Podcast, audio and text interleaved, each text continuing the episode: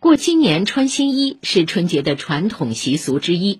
然而，每年在医院的病房里，有很多孩子因为疾病的缘故，不得不在这儿过春节。家长们在照顾孩子的同时，也没有太多的时间为孩子精心准备过年的新衣和礼物。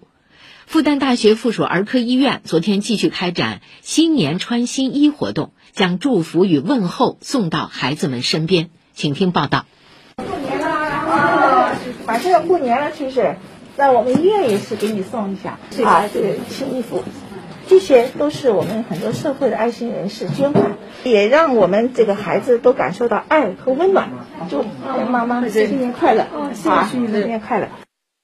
在复旦大学附属儿科医院肾脏科病房，医院党委书记徐红将玩具与新衣服送到孩子病床前。自2014年起，儿科医院新年穿新衣活动已坚持举办了十年。为过年期间仍留院治疗的患儿们献上一份最温暖的新年祝愿。五岁的小强开心地接过礼物，穿上了崭新的蓝色羽绒马甲。这小朋友收到礼物开心吗？开心。那个一个衣服，还有画画的画笔、画纸。啊，蓝色的小马甲是吧？对对对。哦，已经穿上了。嗯嗯，穿在身上了，还不让脱。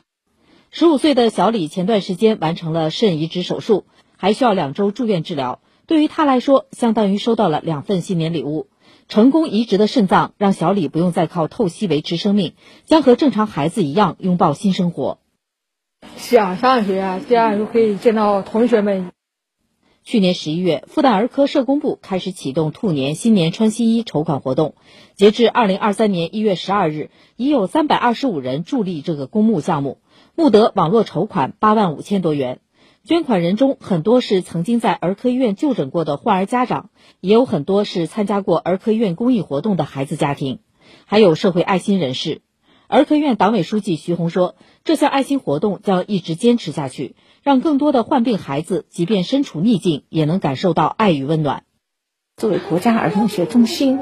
不仅仅是提供最好的技术的治疗，同时呢，也要给他们提供最温馨的一种照护，让这些孩子虽然不幸的患病，但是诶，他能感受到你是快乐，让他们的心灵的成长会有更多的一些力量。